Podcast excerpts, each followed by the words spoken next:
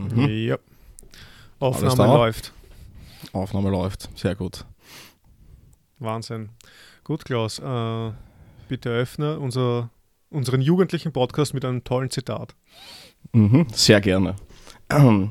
Sokrates und Alcibiades. Warum huldigst du, heiliger Sokrates, diesem Jünglinge stets? Kennest du Größers nicht? Warum siehet mit Liebe wie auf Götter dein Auge auf ihn? Wer das Tiefste gedacht, liebt das Lebendigste. Hohe Jugend versteht, wer in die Welt geblickt, und es neigen die Weisen oft am Ende zu Schönem sich. Friedrich Hölderlin.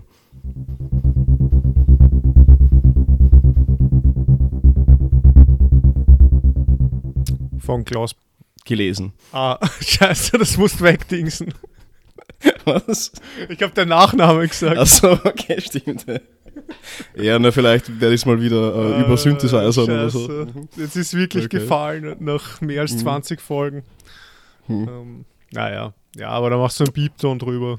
Naja, den Synthesizer wie in der ersten Folge, den habe ich eh nie wieder verwendet eigentlich, glaube ich. Sehr gut.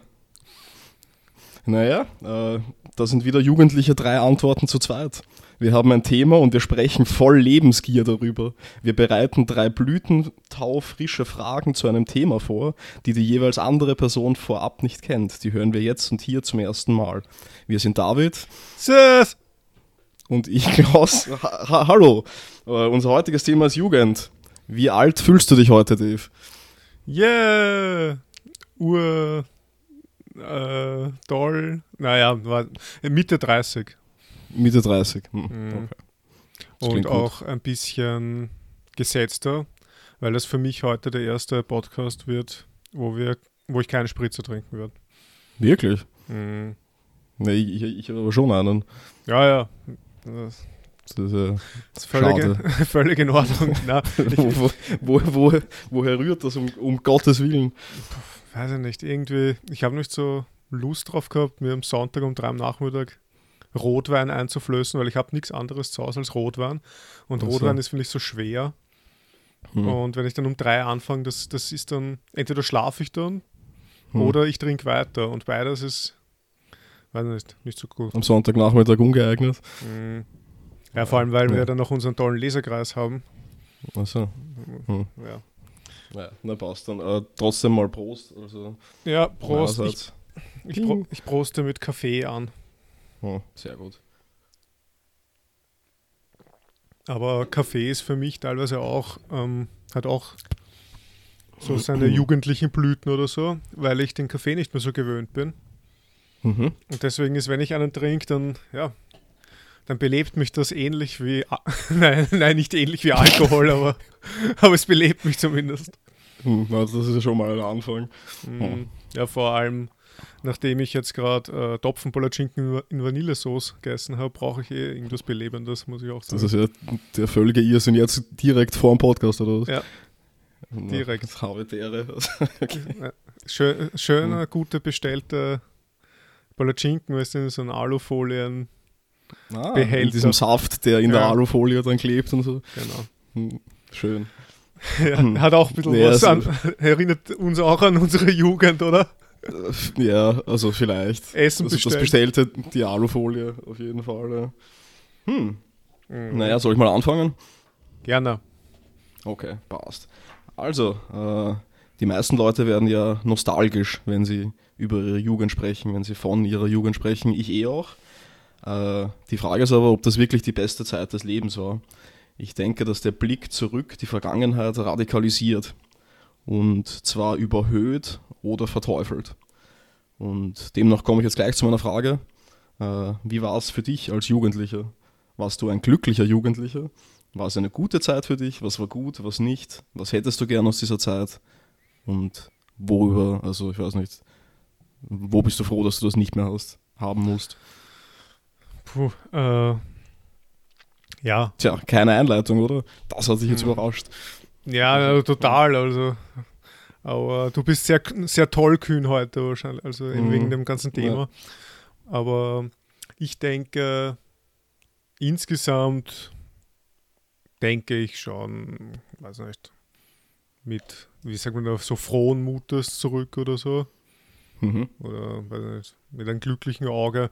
Es ist so, ich glaube, wir müssten ein bisschen eingrenzen, was genau jetzt Jugend ist. Nicht, was hast mhm. du dir vorgestellt?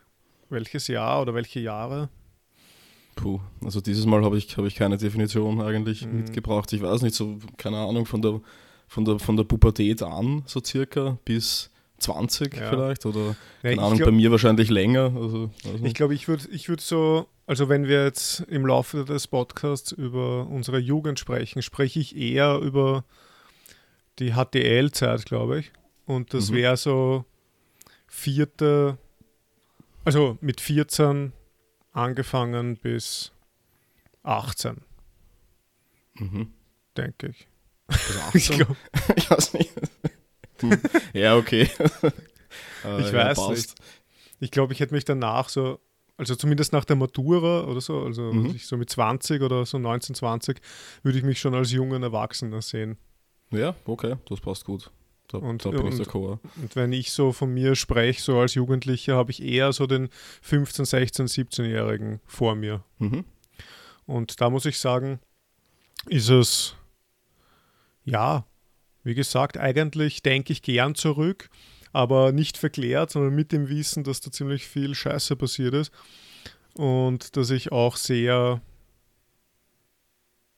weiß ich nicht, sehr orientierungslos war und nicht wirklich wusste, was ich mit mir anfangen soll. So. Aber insgesamt war es schon eine sehr coole Zeit. Ich meine, das ist genau die, die Zeit, in der wir uns auch kennengelernt haben. Mhm. Wir, haben uns ja beide als Repetenten getroffen in einer Klasse. Allerdings. Und, und haben dann ja sehr, sehr viele schöne, lustige Jahre verbracht. mhm. Finde ich. Ja. Was würdest du sagen, waren so die, die Dinge, die dir hm. Also wenn du dir dich anschaust als Jugendlicher und wenn du es vergleichst mit dir jetzt als jungem Erwachsenen oder sowas, hm, was würdest du sagen, sind die Unterschiede jetzt positiv und negativ? Mhm. Ja, boah, Klaus, da muss ich jetzt dann gleich wieder eine Frage von mir aufmachen. Es geht halt nicht anders. Beziehungsweise ich beantworte okay. das halt mit einem, ja, mit, mit, meiner, eigentlich mit meiner Frage. Ähm, mhm. Ich denke, dass es so war als Jugendlicher, dass die Affekte irgendwie extremer waren. Mhm. Egal in welche Richtung halt. Also positiv und negativ. Und also weiß ich, das, was man ja üblicherweise auch mit Sturm und Drang tituliert oder so. Und da ist halt dieses, die Leidenschaft so zentral, oder? Also eben die, die, die Leidenschaft, die halt Leidenschaft, also so ins Positive, ins Positive und ins Negative halt extrem. Und, und ja, ich weiß nicht, das hat schon seinen Grund, warum man erst so ab 18 quasi als volljährig gilt oder so, weil ich, oder weil die Vernunft da einfach noch nicht die, die Leidenschaft so zügeln kann, kommt mir vor. Mhm. Und das würde ich sagen, ja, ist, ist einer der Hauptunterschiede, glaube ich, zu mir heute. Ich weiß auch nicht, also so diese, ich glaube, man ist einfach viel abgeklärter mhm. jetzt, also so Mitte 30, ähm, stoischer, also im Sinne eben von beherrschter oder sowas. Be ja, und leidenschaftsloser fast schon. Also was ich mhm. bei den Stoikern gibt es ja diese Atar Ataraxia. Mhm. Das ist die Unerschütterlichkeit. Ich meine, weiß ich, das ist natürlich ein Ideal, also weiß nicht, ist die Frage, ob das ein Ideal ist, aber es ist auf jeden Fall etwas, wo ich mich jetzt nicht, weiß nicht, mit einbeziehen würde. Also ich glaube jetzt nicht, dass ich komplett unerschütterlich bin, aber man ist um einiges unerschütterlicher als in der Jugend. Mhm. Also auf jeden Fall ähm, robuster und ruhiger und ja, vernünftiger in dem Sinn mhm. wahrscheinlich. Ja, also du hast eh einen interessanten Punkt gesagt, also diese, diese, ähm, dieses Getriebensein, diese Leidenschaftlichkeit, gleichzeitig, dass man erst mit 18 für volljährig gilt oder vor dem Gesetz auch ist oder sowas oder halt äh, vollständig verantwortlich für seine eigenen Taten. Das habe ich unter so einem Punkt äh, gefasst, der so halt, der heißt diese Art Unzerstörbarkeit. Also ich weiß jetzt nicht, ob das völlig passt oder so, aber, aber die Frage, die ich mir stelle, ist ja, wenn man sich denkt, was wir zum Beispiel jetzt aufgehört haben, also angesoffen über Autobahnen laufen und so weiter, also dass eigentlich äh, es fast schon bedenklich ist, wie wenig Jugendliche sterben, oder? Also ich meine, sicher passiert aber also ich meine, demnach wie sie leben, ist, ist es irgendwie schon hm, fast, ja. fast seltsam. Ja. Also das ist irgendwie, der Lebensstil ist, ist komplett überzogen, komplett überdreht, was wahrscheinlich auch damit zu tun hat, dass halt vieles zum ersten Mal passiert und man natürlich noch nicht die Muster, die Kategorien bereit hat, etwas einzuordnen und vielleicht auch noch, noch gar nicht so sehr den Willen, etwas als etwas zu fassen, also als etwas anderes zu fassen, sondern es, es, es erstmal als, als das gelten zu lassen, wie man es jetzt zuerst anschaut oder empfindet. Und, ja. Auf jeden Fall, ja. Aber das ist echt eine lustige Feststellung. Warum sterben, warum sind wir noch, warum sind wir noch am Leben? Oder warum sterben nicht viel mehr Jugendliche? Ja. Mhm. Ich weiß auch nicht, ich, ich, erinnere mich auch immer wieder so zurück an, die, an unser, unsere Reise da. Was war denn das? Eine Sprachreise in Malta äh, wo wir da auf das, so einen, wirklich einen total hohen Felsen oben waren irgendwie. Und wir sind dann da oben gestanden und haben zurückgeschaut und unser Klassenvorstand ist so auf uns zugelaufen, weil sie schon mhm. gesehen hat, dass wir vorhaben, da runter zu hupfen. Und das, also das waren sicher, weiß ich nicht, so 20, 30 Meter, ich weiß nicht genau. Also irgendwie ist echt hoch. Und die ist dann schon so hergelaufen, so, nein, nein, weil sie gesehen haben, wie wir uns schon so vorbereiten und langsam runterhupfen wollen.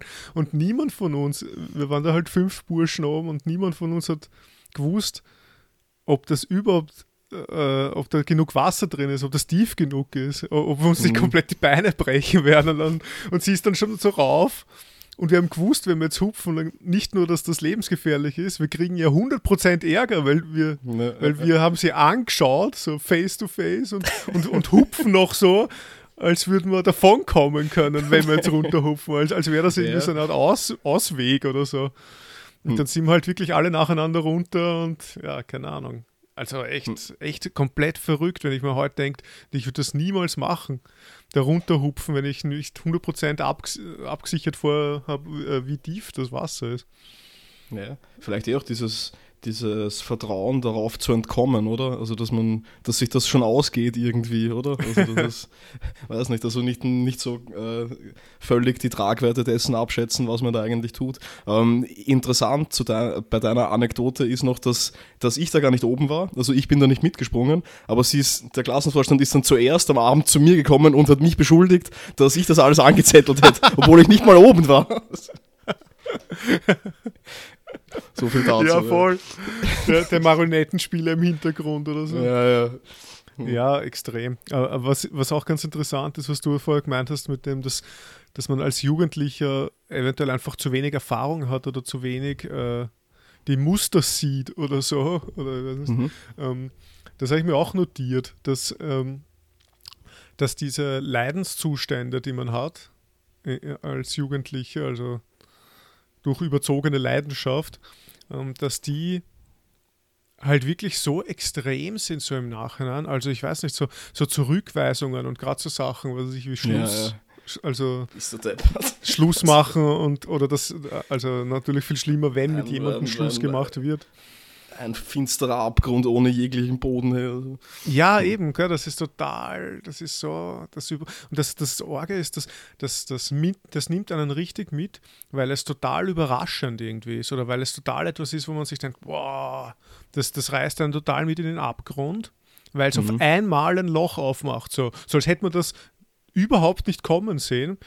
Und das ist halt auch, also da denke ich mir halt, dass das liegt einfach auch deswegen, also es liegt daran, dass irgendwie als Jugendlicher, dass man auch, dass man in, in solchen Bereichen, zum Beispiel als eben Liebesleben oder so, einfach noch zu wenig Erfahrung hat, mhm. um äh, bestimmte Prozesse oder so zu antizipieren. Weil mhm. eigentlich, also ich habe dann mit 28 habe ich das schon, habe ich das Beziehungsende damals schon kommen sehen. Und irgendwie habe ich mir gedacht, ja, naja, da läuft es nicht so gut und da könnte was sein und bla. Und irgendwie habe ich mich da innerlich schon viel mehr losgelöst von der Beziehung, weil ich antizipieren konnte, dass das nicht ewig hält, als mit 16 wo auch wahrscheinlich die ganze Zeit nur Konflikte irgendwie in der Luft waren, aber ich habe das nicht richtig einordnen können, ich habe nichts abschätzen können, nicht antizipieren, wohin das führt und deswegen hat mich das so getroffen, ja, also, ja, eben so, bam, okay, überraschend. Ja, ja, total. Also was ich mich da noch frage, also äh, bei mir hundertprozentig, ich glaube, das ist eine Erfahrung, die, die wahrscheinlich jede Person macht und man stumpft dadurch dann ab. Also wenn man so, wenn, wenn man solche Ereignisse wiederholt hat, sind dann, also man, hm, man legt sich seine, seine Kompensationsstrategien oder seine, seine, seine, seine Coping-Mechanismen zurecht, oder? Also wenn ich dich anrufe und mit dir trinken gehen will oder, oder sowas an, an, an einem Vormittag, dann kannst du eh schon denken, was los ist. Ja. Ähm, sowas zum Beispiel. Ja, Aber genau. ich, ich denke mir dann meistens, ah, es ist wieder ein normaler Sonntag. Es ist wieder Sonntag, genau. oder, oder Montag. okay, gut. Na, also, also, was ich mir dabei halt denke, ist irgendwie, also wenn man, wie wir es jetzt machen, wo wir älter sind, wenn wir neue Leute kennenlernen, zum Beispiel, also das passiert bei mir jetzt nicht mehr so oft, aber dann ordne ich sie anderen Leuten zu, die ich kenne. Also ich denke dann nicht, das ist eine genuine Person, sondern diese Person ist wie Punkt, Punkt, Punkt. Oder ja. wenn ich etwas erlebe, irgendein, irgendein neues Ereignis, dann ist das nicht genuin neu und etwas, das, das mich jetzt wirklich total trifft, sondern das ist wie Punkt, Punkt, Punkt und Punkt, Punkt, Punkt, kombiniert mit dem und dem vielleicht. Und da frage ich mich schon so, ob das nicht ehrlicher ist als, oder ehrlicher, ich, ich weiß nicht, einfach angemessener den Dingen und Personen als Jugendlicher den Ereignissen. Ich meine, es ist halt, man gibt so Macht aus der Hand. Ähm, über die Dinge durch Benennung zu herrschen, aber andererseits, ich weiß nicht, treffen sie einen halt so richtiger. Also eh, das hast du ja am Anfang gemeint, die Leidenschaften, die Leidenschaften, aber, aber gleichzeitig auch, ähm, also ich, ich, ich weiß nicht, Erfahrungen, Muster und Kategorien, die vielleicht jetzt irgendwie, also nicht mehr in, in derselben Art und Weise geschaffen werden können. Ja, auf jeden Fall. Es ist halt irgendwie, weiß nicht, die, Tier, die tierische Natur ist halt größer im Jugendlichen, also das mhm. Animalische. Also nicht nur was die Leidenschaft betrifft, sondern was du jetzt gemeint hast so dass man vielleicht dann ehrlicher ist oder adäquater. Weiß ich nicht, ob ich dazu stimmen würde, aber es ist unverstellter. Also quasi so wie ein Tier nicht lügen kann. So, so, so, so, kannst du dich auch nicht irgendwie hinweg trösten oder hinweglügen von einem urorgen Leid, was dir zugestoßen ist. Weißt ja, ich meine? Ja, ja. du, du, kannst das nicht so gut äh, rationalisieren. Oder, mhm. ich weiß nicht, es ist wirklich so, wie wenn es, weiß ich, wenn es ähm, das haben wir eh auch besprochen in Nietzsche schon, ähm, wenn du so davon ausgehst, dass ein Tier quasi in der Gegenwart lebt oder so und nur in diesem Augenblick lebt und, und mhm. das dafür halt, halt voll intensiv, aber keine, keinen Bezug hat zu einer möglichen Zukunft und zu einer gewesenen Vergangenheit oder so. Und man ist einfach so in dieser Anschauung der Gegenwart verhaftet. Irgendwie so, so ist das doch ein bisschen. Also jetzt, jetzt nicht nur beim Jugendlichen, sondern ich glaube wahrscheinlich also umso stärker, desto eher du zurückgehst halt, was du in der, in der Entwicklung. Aber beim Jugendlichen mhm. ist es noch so, dass das letzte, ja, der, der letzte, die, die, letzte Dominanz der, der Gegenwart der Anschauung im Gegensatz ja. zum, zum abstrakten Vor- und Zurückdenken. Oder? Mhm. Also vielleicht fallen als Jugendlicher oft oder bei vielen Leuten die letzten Bastionen dessen, was das Leben überhaupt bereitzuhalten vermag, oder? Also mhm. sowas wie, also Rausch, Rauschzustände in jeglicher Form, die hat man mhm. zwar als, als Kind und Jugendlicher auch, aber halt nicht mit irgend, irgendwelchen Substanzen, die man halt so nicht kennt. Dann, also Sexualität im Allgemeinen, die erwacht, die einen als Dämon antreibt ohne Unterlass und dann befriedigt wird und gleichzeitig dadurch wieder ein neues Feld öffnet, das so unglaublich weit und fast eine zweite Realität zu sein scheint in dieser Zeit und das alles aber gleichzeitig auch noch ähm, gebunden an, an die Menschen, die einen umgeben, viel stärker als es jetzt ist. Ich weiß nicht, also einerseits glaube ich schon, dass ich jetzt oder dass ich jetzt Menschenmassen und Einsamkeit zugleich weniger gut ertrage als, als Jugendlicher. Also dass ich als Jugendlicher in meiner Einsamkeit mehr aufgegangen bin, mehr Stolz in meiner Melancholie hatte, aber auch in, in den Menschenmassen. Also dass ich irgendwie dass die, oder Menschenmassen, dass meine Peer Group jetzt einfach extrem wichtig für mich war und dass das Urteil dieser Leute über meine Lebensentscheidungen ähm, extrem wichtig war, was, was irgendwie seltsam konterkariert ist mit dieser selbstverständlichen Sicherheit in meinem Urteilen oder in, in Urteilen, die halt Jugendliche so an sich haben, oder? Das, also wenn man mit Jugendlichen redet, dass sie dann sagen, ja, das ist ja eh nur das. Also ja, was tun die Leute da so ewig herum? Das ist genau das. Und, aber, aber, aber gleichzeitig ist so eine extreme Abhängigkeit davon, also was die eigene Sozialgruppe denkt. Also auch wenn man so, ähm, ja, Kleidung oder Mädchen, die ich begehrt habe als Jugendlicher, wo ich also das ist total absurd, dass ich dann irgendwie in gewisser Weise so eine Art Überprüfungsmechanismus bei meinen Freunden gesucht habe oder den aktiviert mhm. habe, dass ich dann, also ich glaube, du weißt, was ich meine, oder? Ja, dass, ja. dass, man das dann irgendwie mal so anklingen lässt, ja, ist das eh okay, dass mhm. ich was von der will oder so. Also das ist irgendwie total ja. komisch. Also, das ist ja Wahnsinn, ja. Ja, äh, ja voll, du hast ähm, ein Punkt noch, bevor wir jetzt vielleicht zu diesem Peer Group-Thema kommen, ähm, was du vorher gesagt hast mit diesen ersten Malen ja, das ist halt das Interessante an, an der Jugend, dass, dass halt viele erste Male auf einmal erscheinen, weil du ja mhm. so nah oder weil du halt am Übergang zum Erwachsenwerden bist.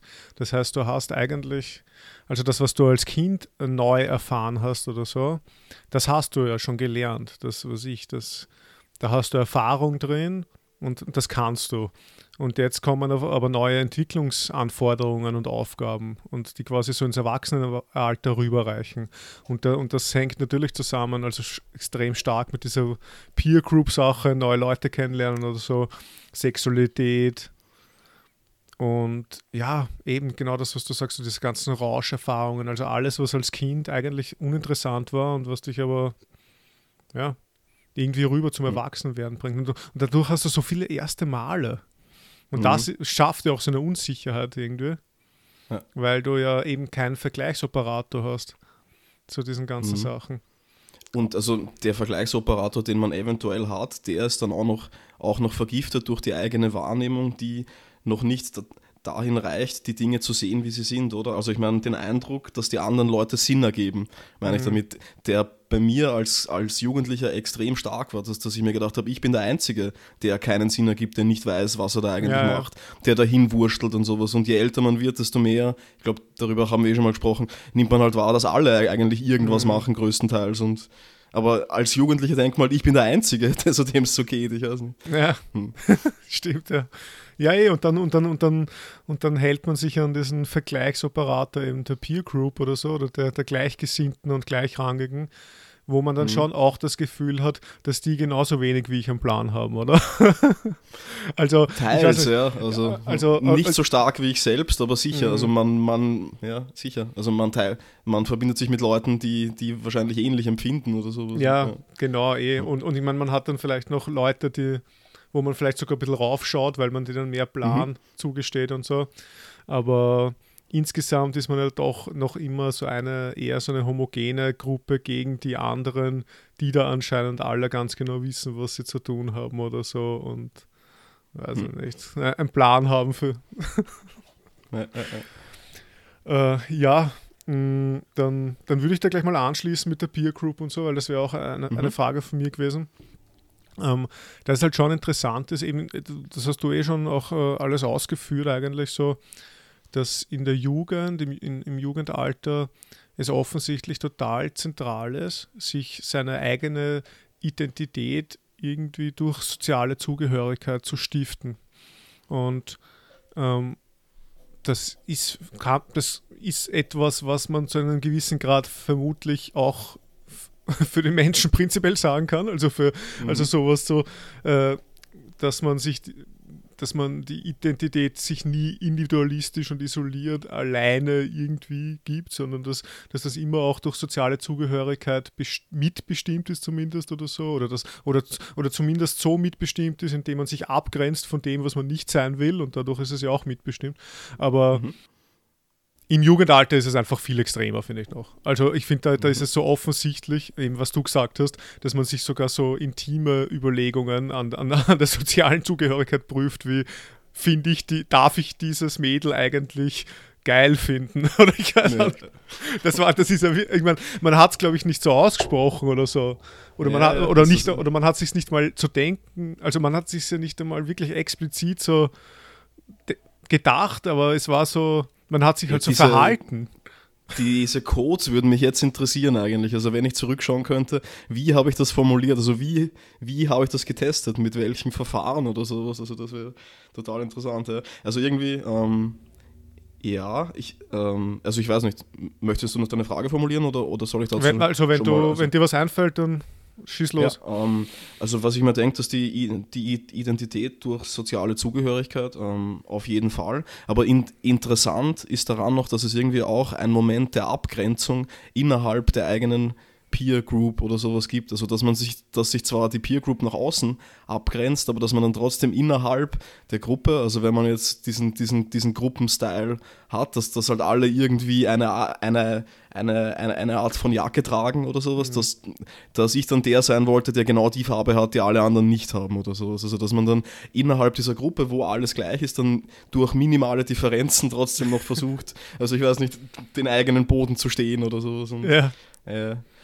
Ja, also, aber. Also, und das so Identität durch ähm, so, so, soziale Zugehörigkeit, also das auf jeden Fall. Und ich meine, äh, du weißt da wahrscheinlich eh mehr drüber, aber mich hat dieses, dieses, ähm, dieses Bild, das sich bei Lacan findet, glaube ich, mit diesem, mit diesem Spiegel, Spiegelstadion, Stadium. Stadium. Ja.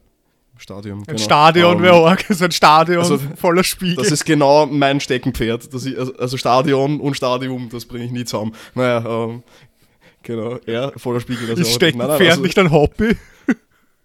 Auch, aber, aber, aber auch so etwas wie so eine Idiosynkrasie oder so. so also, okay. das hm.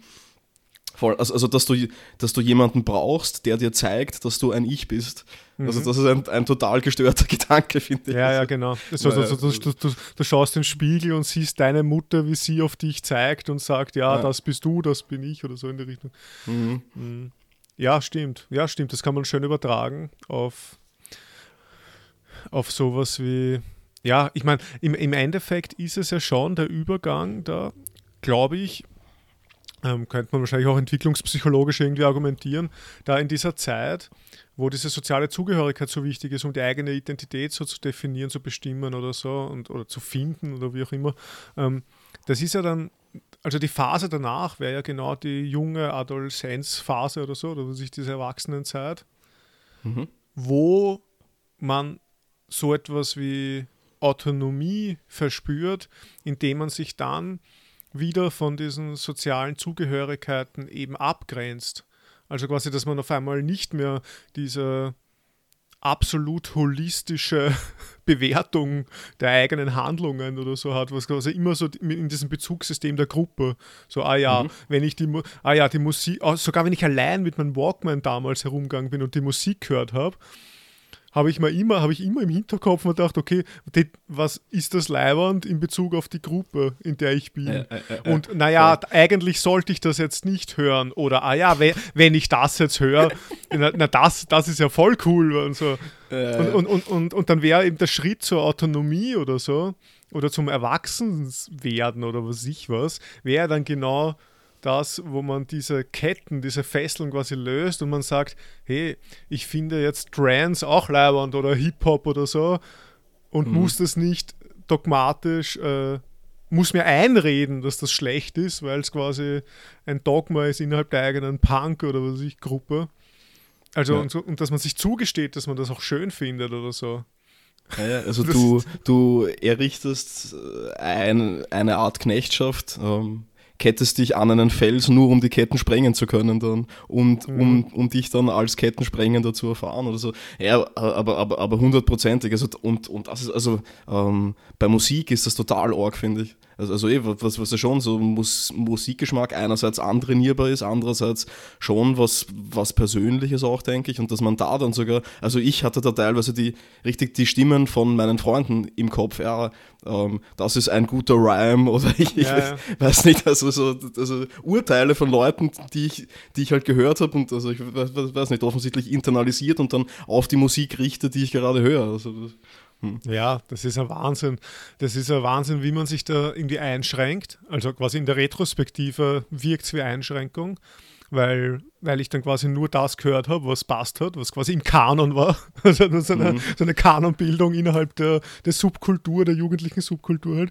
Und wenn das reinpasst hat, hat es passt. Wenn nicht, was irgendwie, weiß nicht, Pseudo oder einfach schlechte Musik oder irgendwas. Nicht Underground. Ja, es gibt ja immer noch innerhalb der, der, der, der gleichen Musikrichtung, sagen wir mal, gibt es ja dann immer noch mal die Zweiteilung in äh, originär und echt und authentisch und pseudo. Mhm. Ham äh, Hamburg und Berlin. Ja, genau. Also natürlich hört man Berliner Hip-Hop Ja, und nicht genau. Hamburger Hip-Hop. Eh, oder Exploited und Blink-182 oder so. Mhm. Ja. Ja, eh. Und, aber genau, und im, im Nachhinein ist das so eine Art Einschränkung, weil das war für mich wirklich, wenn ich so zurückdenke, ich kann mich da echt erinnern dran, wie ich dann gesagt habe, wow, DJ Tiesto, also so eine Trance-elektronisch-Schmucker, das ist ja wirklich cool. Also das hat mir echt, ich habe es mir dann selber erlaubt, dass es mir gefällt. Und das habe ich dann wiederum in meine Gruppe reinbracht. Und, und die ganzen sind dann halt voll reinkippt. Und, und, du, und, und das war dann so ein wechselseitiger Prozess, ab einem gewissen, ich weiß nicht, ab einer gewissen Phase, wo dann wo man dann Wo man sich gegenseitig öffnet vielleicht. ja genau, wo, wo sich alle Dinge geöffnet haben. in die Gruppe. Ja, weil die anderen ja auch genauso sind wie man selber. Die anderen lassen sich ja auch beschränken von den anderen. Das ist ja, es ist ja nicht nur ich gegen die Gruppe, sondern es ist ja so ein System, wo jeder für sich diese Beschränkung erfährt. Und wenn die dann sehen, hey, da, da hört einer Trance, obwohl er, weiß nicht, ein Punk-T-Shirt oben hat oder so, dann ist das ja auch für den wieder so, ah, okay, man darf das ja eh machen. Oder man, man kann das ja machen, weißt du? Und dann, dann, und dann gibt es einen Öffnungsprozess und irgendwie werden dann alle so über, über einen längeren Zeitraum hinweg, ich meine, das hat sich nachher noch bei uns gezogen, glaube ich, so wie wir dann zusammengezogen sind nach der Schule, noch so in die Phase auch noch hinein, so wo alle ihre individualistischen Ziele im Leben langsam gefunden und entwickelt haben oder so. Und dann in Abgrenzung zueinander, aber trotzdem Genau. noch irgendwie Ja, genau. wohlgemerkt. Also, ja. Eh, aber wo dann auf einmal, wo, wo bei mir auf einmal dann war so, ja, okay, ich habe mich ja dann voll rein, also ich war ins Studieren rein und dann habe ich da an einem Tag mal so was vier, fünf Lehrveranstaltungen gehabt und war nur noch dort und das war dann für mich so, Mhm. ja, das ist jetzt mein neues Ding oder so. Und das hat, da bin ich dann komplett reinkippt oder so und, und das war halt davor überhaupt nicht Thema, so in der in der Gruppe überhaupt, das, das wie, wie der ärgste Streber zu studieren oder so, sagen wir mal. Und dann, das hat mich dann auf einmal total ergriffen oder so, weiß ich. Als, und, Hm. und dann bin ich total in die Richtung und andere halt in andere Richtungen, keine Ahnung. Ein, ein guter Freund von uns hat dann äh, extrem viel freiwillige Arbeit als Sanitäter gemacht oder so beim Roten Kreuz oder so, und ist da voll reingegangen, weißt auch, was nur er was gemacht hat und so. Also irgendwie schon lustig dann, wo, wo dann alle so ihre, ihre Steckenpferde oder so oder ihren Job oder was es auch immer, alles, Mhm. also wie sie das gefunden haben und ja, keine Ahnung. Und, die, und diese extrem, diese extreme Gruppenaufgehobenheit, so dass man sich auch jeden Tag sieht und jeden Tag in der Gruppe alles bespricht und irgendwie so ständig alles nur so gruppenmäßig ist, das ist ja dann auf einmal Das hat aus. sich bei mir relativ schnell aufgehört, glaube ich. Also so nach, nach einem Jahr war dann mein Zimmer irgendwie interessanter Ja. als die Küche, glaube ich. Aber, Ja, ja, ja. Aber da waren wir Mhm. dann ja eben auch, würde ich sagen, immer so richtig in diesem typischen Jugendalter. Ja, ja, stimmt. Das mag dazukommen, ja. Naja, was ich mich gefragt habe, was sagt eigentlich einer unserer Hausphilosophen oder unser Hausphilosoph zur Jugend? Also was sagt Schopenhauer zur Jugend? Und Jetzt ist, er, den- jetzt ist er auf einmal der, der, der Hausphilosoph, nicht mehr ja, Friedrich ja, Nietzsche. also, ja, ja, du hast letztens Nietzsche als, äh, als solchen behauptet, dann behaupte ich jetzt einfach mal Schopenhauer Ja, ja. als solchen. Ähm, naja, äh, und zwar in den Aphorismen zur Lebensweisheit gibt es äh, ein Kapitel oder ja, so einen längeren Absatz, der heißt Vom Unterschiede der Lebensalter. Und da beschreibt er die Kindheit, die Jugend, das Erwachsenenleben und das Alter. Und ich habe jetzt äh, so ohne Anspruch auf Vollständigkeit einfach ein paar Punkte mal rausgesucht, die ich interessant fand. Ähm, ich meine, wenn du zu einem Punkt etwas zu sagen hast, ich meine, das machen wir eh einfach. Ich, ich werde einfach mal anfangen, oder? Ja, Das ist recht interessant, finde ich. Also er meint, das Ganze startet damit, dass wir uns in der Kindheit mehr erkennend als wollend verhalten. Warum? Weil wir weniger Beziehungen und geringere Bedürfnisse haben. Ist schon mal diskutabel. Das ist- würde ich auch gerade sagen. Also, also, also, also ich, ich, ich habe eher, also so intuitiv würde ich ein, ein Säugling oder ein Baby als das ärgste Bedürfnisbündel betrachten. Ja, ja. Also wenig, weniger Beziehungen ja, aber, aber die dafür extrem intensiviert, glaube ich. Vielleicht weil es weniger sind oder so. ja. Stimmt. Ja. Naja, also es, es geht dann gleich mal durchaus kontrovers weiter. Also er meint, dass die Kinderjahre fortwährende P Poesie sind. Äh, die darin besteht, die platonische Idee aufzufassen, das Wesentliche, das einer Art Gemeinsame im Einzelnen zu sehen. Warum? Weil man noch keine Abstumpfung der Eindrücke durch Wiederholung hat. Und das haben wir, glaube ich, angesprochen ein bisschen. Also, dass man so, also er, er meint, meint wörtlich, dass man Dinge und Personen, Subspezies, Eternitatis sieht. Also dass man so aus der Perspektive der Ewigkeit, einfach weil man zum ersten Mal diesen Dingen ausgesetzt ist. Und dass die mhm. Erfahrungen, die man in der Kindheit und Jugend macht, zu Kategorien, Typen und Rubriken werden für spätere Erfahrungen. Okay, ähm, ja. mhm. Auch ein netter Unterschied ist sowas, dass, dass er sagt, äh, in der Kindheit stellt sich das, das Leben dar wie eine Theaterdekoration von weitem. Also man glaubt daran, man denkt nicht, dass es Theater ist, weil man weit weg ist. Im Alter, also jetzt, ähm, ist es wie aus der Nähe betrachtet. Also man sieht, dass es Requisiten sind. Das ist natürlich ein sehr schopenhauerischer Gedanke. Mhm. Ähm, auch zeichnet sich die Jugend dadurch aus, also durch den Eindruck, dass im Leben Glück anzutreffen sein müsse. Also er, er schreibt wörtlich, das Jagen nach Glück trübt die erste Lebenshälfte. Ähm, und deshalb sind die meisten Jugendlichen unzufrieden mit ihrer Lage und Umgebung. Aber ganz kurz genau, nur die erste, ja? die erste Lebenshälfte.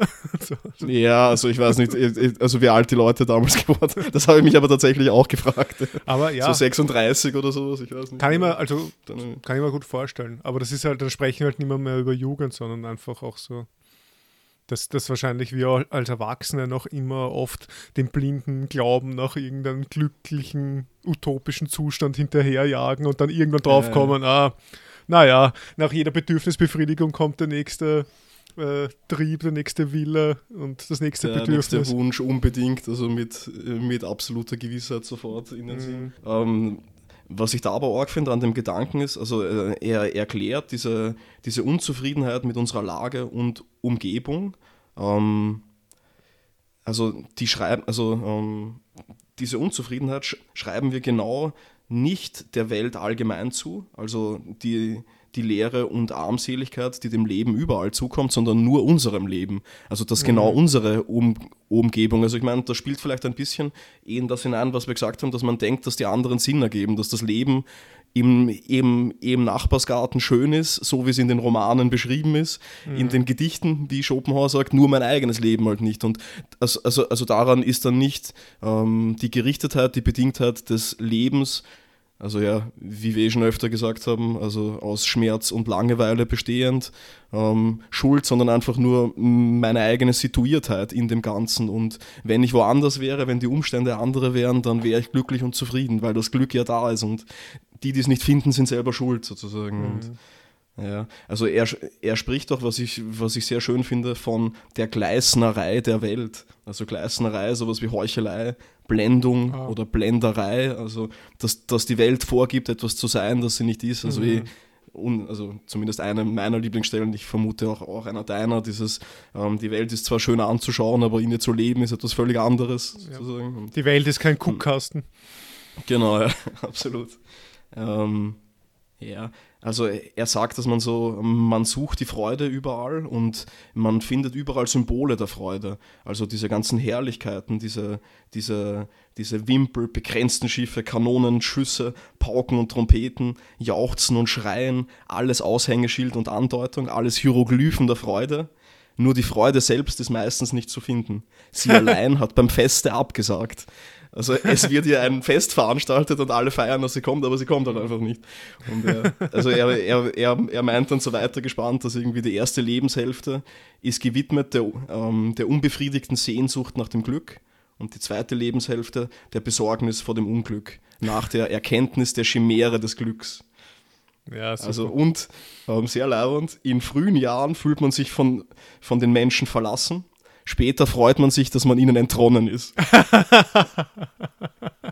es ist so geil. Es, es, gibt, es gibt einfach kein, keine positive Bestimmung des Lebens oder so, oder? Also so, so die erste Hälfte des Lebens sucht man das Glück, die zweite Hälfte ist man traurig, weil man sich gefunden hat.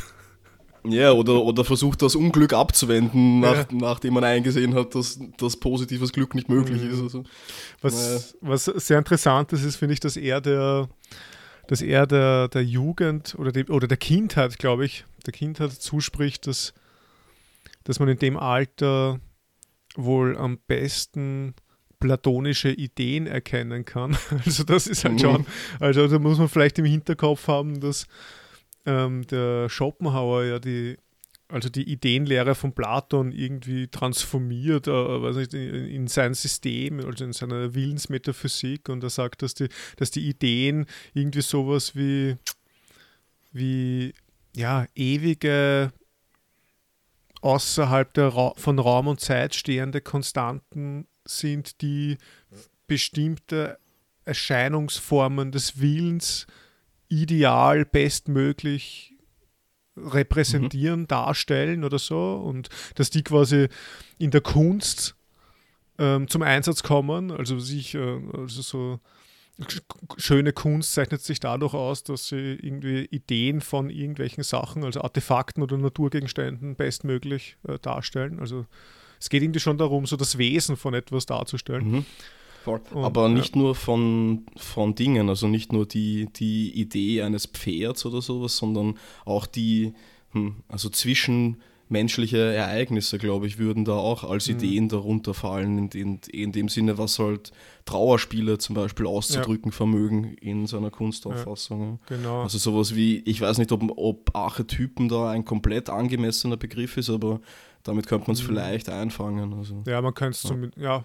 Ich meine, das Ding ist, das ist vielleicht auch ein, ein Problem oder so an dieser ganzen Ideenlehre von Schopenhauer, aber er fasst unter Ideen halt extrem viel Heterogenes, also sehr viel Mhm. Zeug. Also äh, da gibt es auch so Sachen wie die Flüssigkeit und die Schwere. Also Ja. was, ich, was, was man dann in der schönen Wasserleitungskunst, also bei Springbrunnen, äh, kann man das, äh, kann man die Ideen der Flüssigkeit zum Beispiel betrachten oder so. Also ich, wenn man in einen schönen Brunnen spazieren geht. Und dann hat man aber auch die Idee des Löwen, quasi als eine Art Gattung. Man hat Mhm. auch die Idee der Birke oder so, was ich das Idealbild einer Birke. Man hat bei- beim Menschen steigert sich so, dass der Mensch aufgrund seiner Individualität schon selber eigentlich eine Idee eine eigene ist. Idee. genau. Ja. Mhm. Und das, das, das ist halt dann, ja, das ist halt schon sehr, also, das, also sagen, wir, sagen wir so, dass das, dieses Konzept, Idee muss dann sehr viel, also hat, bedeut, hat halt sehr viel, beinhaltet sehr viel. Also von, hat schwer zu tragen. ja, Also diese, diese ganzen Objektivationsstufen des Willens sind ja auch in, in einer Art Ideen, oder? Also wenn sie dargestellt, Mhm. um, um aufgefasst werden zu können. Also. Genau, ja. Und, und jetzt, ist, jetzt ist eben die Sache, ja, wenn, wenn Kinder, Kinder können, wahrscheinlich hängt das ein bisschen damit zusammen, was ich davor äh, gesagt habe oder was wir besprochen haben mit, dem, mit diesem Gegenwartsbezug und Augenblicksbezug und, und dieser Anschauungsbezogenheit. Also laut, Ja, oder der, der, äh, das Kategoriedefizit oder, Ja, so, genau. oder das Zuordnungsdefizit. weil, weil, weil man es nicht gleich unter einen Begriff fasst man, und auch nicht die Erfahrungen dazu hat, ähm, fassen Kinder Dinge quasi in dieser, in, in ihrer in ihrem vollen Bedeutungsreichtum oder in ihrer kompletten Anschaulichkeit, also in ihren Mhm. ganzen, weiß nicht, die, die fassen das so auf und das und damit fassen sie etwas als wesentlicher auf, also als wenn man da gleich mit, was ich, 30 Jahre lang Erfahrung und begrifflicher und theoretischem Herumgedenken und bla bla bla raufblickt. Also eigentlich, Aber ist das nicht irgendwie trotzdem Lüge und Konstruktion und Täuschung? Also wenn Kinder singuläre Ereignisse als das Wesentliche all dieser möglichen Ereignisse, also die Kategoriebildung selbst ist ja irgendwie schon problematisch und ich weiß nicht, ob... Hm, naja. ja, die Kategoriebildung wäre ja eh quasi außerhalb ja. der Idee. Das ist ja das, Ja. also die, die, die Idee wird ja laut Schopenhauer angeschaut. Und das ist, das liegt quasi, das ist ja kein Begriff. Also das ist keine Mhm. Abstraktion. Das ist jetzt nicht sowas wie, ich, ich, ich sehe jetzt drei Katzen und dann sage ich, ah ja, das ist eine Katze. Also quasi so ein Abstra eine Abstraktion, ein Begriff von den drei Mhm. Anschauungsdingen. Die Idee ist bei Schopenhauer irgendwie so, ich sehe eine Katze und dann, ich weiß Das nicht. Wesen der Katze. Ich habe, ganz ehrlich, ich habe keine Ahnung, was er damit meint. Hm. Aber Ja, also ich, ich, ich hätte eher auf, auf das angespielt, was du gemeint hast, glaube ich. Aber, aber ja, also hm, das ist wahrscheinlich eh schwieriger. Naja, ähm, genau. Was ich noch sagen wollte, bitte. was vielleicht dahingehend auch passt, ähm, wiederum ein sehr schönes Schopenhauer-Zitat ist, dass es für junge Menschen in, in, intellektual, äh, in intellektueller und moralischer Hinsicht ein sehr schlechtes Zeichen ist, wenn sie sich früh unter den Menschen zurechtfinden. das kündigt Gemeinheit an. Gemeinheit. Also vielleicht, wenn man, hm, wenn, wenn man es dahingehend fasst, dass sie nicht so sehr streiten darüber, also, also wenn sie sofort sich einigen mit den Leuten, dass das und das eine Katze sei oder das und das eine, mhm. eine, eine Birke sei und äh, sich gut zurechtfinden unter ihnen, dann hm, das ist vielleicht gar nicht so labernd. Also eher die Leute, die rausstehen, die Probleme machen oder sowas sind dann ja. fliehen vielleicht. Ja. Es ist die Frage, was er unter Gemeinheit versteht. Meint er damit auch so quasi, dass, dass man sich gemein macht mit anderen? Also ja, genau. Also so, so schlechte Normalität, mhm, glaube ich, ja. in, in diesem Sinn. Also nicht, nicht, nicht mhm. Böswilligkeit. Ein, ein Herdentier. Naja, genau. Sowas wie die gemeine Wespe oder so. Ja. Und von dem her, die, ja. Die, die beides ist, will ich meinen. Also, also, also sollten sich Eltern freuen, wenn ihre Kinder dagegen reden. Ja, absolut. Und wenn sie komplette Einzelgänger sind und so. Also, äh, Nur beobachten. ohne, ohne, ohne dies würde ich irgendwie ähm, den, also den Elternteilen jedes Kindes äh, eine Gesamtausgabe der Arthur Schopenhauerischen Werke und ein Schießgewehr an die Hand geben, nur für das Kind dann, also falls ja. es alt genug ist, um diese Gaben zu empfangen, um sich in der Welt zurechtzufinden. Dann, ja. Sehr gut, ja. Also ich distanziere mich davon, aber du kannst das gerne machen. Ja. Äh, aber ein Kind, was, was, was ein kind, was, was, nur also beobachtet. Also vom, vom Schießgewehr oder, oder von der Schopenhauer Gesamtausgabe? Äh, Schießgewehr. Schießgewehr. Okay. Hm. Voll. Aber ja, gut. Aber also, genau, also auf jeden Fall, man, man kann auf sein Kind stolz sein, wenn es äh, also in, in der Ecke sitzt und, rein, und sich rein beobachtend verhält und dann so, genau. so im Kindergarten oder was ich, in der Babygruppe. Ah, kontemplative Kunstbetrachtung. Genau. Es, es, sitzt nur so da, beobachtet die anderen misstrauisch oder was ich, oder, mhm. oder kontempliert gerade ein, ein Mandala. Voll, wetzt ein Messer vielleicht noch oder sowas währenddessen. Genau. Ja, das war schon. Und es, es, nimmt so wenig wie möglich teil an irgendwelche Sachen. Es handelt nicht, es schaut nur. Mhm. ja, sicher. Äh, ja, also ich, ich, ich, ich weiß nicht, ich kann da nicht ganz anschließen an das Ganze, aber ich, ich möchte noch zwei Zitate bringen oder, oder, oder zwei Ideen, bevor wir das Ganze abschließen. Abschließen? Zwar, also, okay, ich habe noch zwei Fragen. Aber ja, ja, na klar, also ich meine nur diese also, eine von mir jetzt. Also, okay, gut, okay.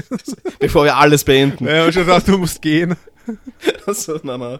Ähm, äh, Genau, was ich am Anfang auch in meiner ersten und Eingangsfrage hatte, nämlich, dass viele Leute die Jugend ähm, überhöhen, also dass sie sagen, das war die glücklichste Zeit des Lebens. Und dazu hat Schopenhauer anzumerken, ja, ähm, das würde stimmen, wenn die Leidenschaften glücklich machen würden. Also, ja. was er meint, dass sie nicht tun oder mhm. sowas. Und mh, mm, mein letzter Punkt noch, der interessant ist, ist irgendwie, also er sagt, dass die Heiterkeit des Alters durch das Nachlassen des Geschlechtstriebs entsteht, der, äh, Zitat, unmittelbarer und mittelbarer Urheber alles und jedes Unheils ist, das den Menschen trifft. Der Geschlechtstrieb unterhält nämlich eine beständige und gelinde Form des Wahnsinns im Menschen. ja. Passt. Ja, aber es muss ja nicht schlecht sein. Das ist halt wieder dieses typische Wahnsinn, kann auf, auf seine Art auch geil sein. Geil, ja. Eh, also sicher. es ist ja, ja, es ist sicher viel es entsteht sicher viel Zwietracht und, und Bullshit aufgrund äh, der Sexualtriebe, aber auch sehr viel schöner Dinge. Aber ja, da, da, ja. das ist halt, das ist die schwarze Philosophie von Schopenhauer, da gibt es nichts. Gibt's nichts. Da gibt's nichts Schönes. Hm. Aber weißt du, was es, an, was es noch Schönes gibt dort? Oh, bitte, deine nächste Frage. genau. Sehr gut. Also, wir haben eh schon einiges. Ich, ich, ich, ich springe da komplett durch, quasi durch mein Dokument. Ähm, ich werde jetzt einmal einfach dir etwas erzählen, auf was ich draufgekommen bin jetzt, durch, durch die Reflexion auf unser okay. Thema heute. Da bin ich gestern, war ich spazieren im Botanischen Garten in Wien und haben überlegt, ja, was, was rede ich morgen mit dem Klaus? Und dann ist mir der Gedanke gekommen, dass es eigentlich schon faszinierend ist, dass die Jugend gekennzeichnet ist von einer extrem riesigen Perspektive in Richtung Zukunft. Also quasi mhm. so, so man, man, es gibt halt noch urviel zu erleben. Es, also die, die Zukunft ist total offen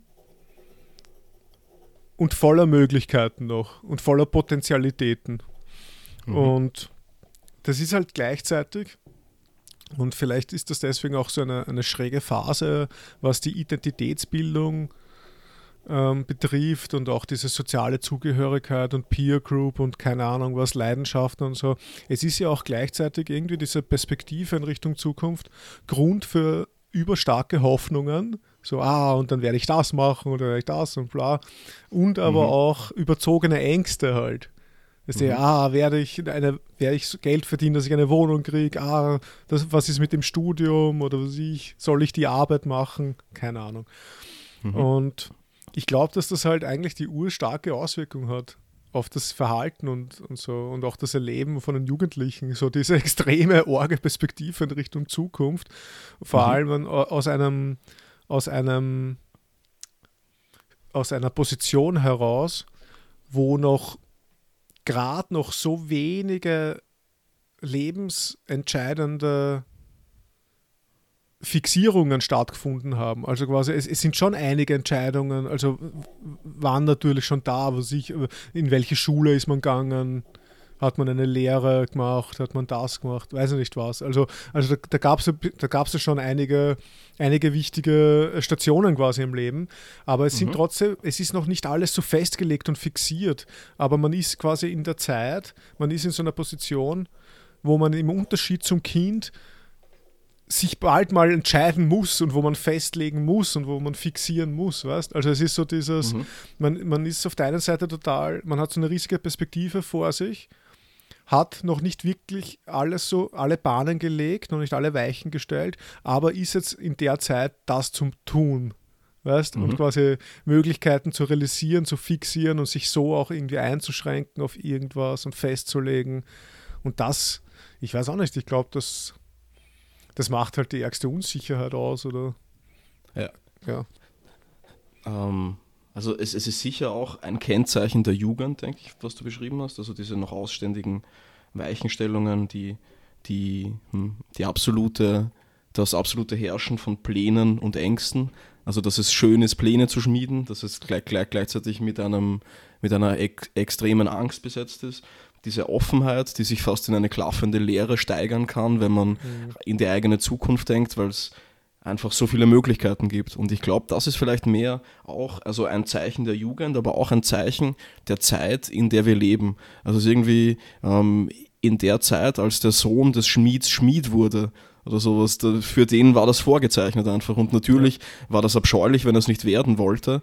Aber andererseits war es für ihn vielleicht auch einfacher, sich, sich, sich, sich diesen Ängsten und so weiter nicht, nicht stellen zu müssen, diesem, diesem Tanzen auf so vielen Hochzeiten, was, was man jetzt bei so vielen Leuten und auch bei so vielen Freunden von uns beobachten konnte und teilweise immer noch kann, oder? Also, dass sich die Leute nicht ganz zuordnen oder dass sie irgendwie diese Beschränkungen der Weichenstellung des Weges, den man geht, noch nicht insoweit getroffen haben, wie, ja, ich weiß nicht, andere Leute ihn vielleicht schneller treffen oder einfacher treffen, wenn sie äh, hm, eine eine Lehre machen und in diesem Beruf arbeiten und dann vielleicht noch andere Interessen nebenbei verfolgen oder sowas, ist einfach etwas anderes, als, als wenn einem so viel offen steht und man versucht auch, sich die Optionen gleichzeitig alle offen zu halten, weil man ja nicht weiß, was das Richtige sein könnte. Mhm. Und da ist es dann, also das führt einfach, hm, also schon auch in eine Verlorenheit, denke ich dann in gewisser Weise. Also ähm,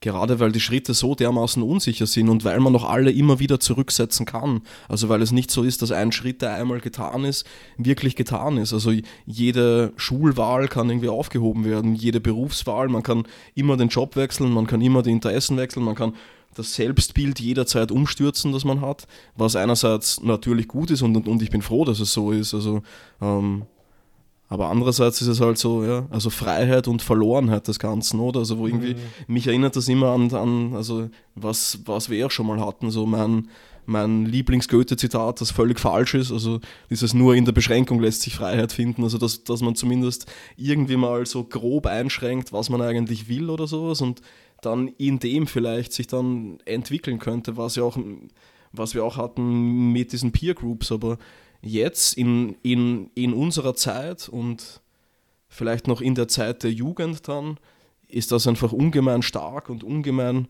schwer, dass, dass einem die Pläne zwar für alles offen stehen, dass alles möglich ist, aber gleichzeitig alles extrem schwer zu realisieren, weil alles für alle offen steht.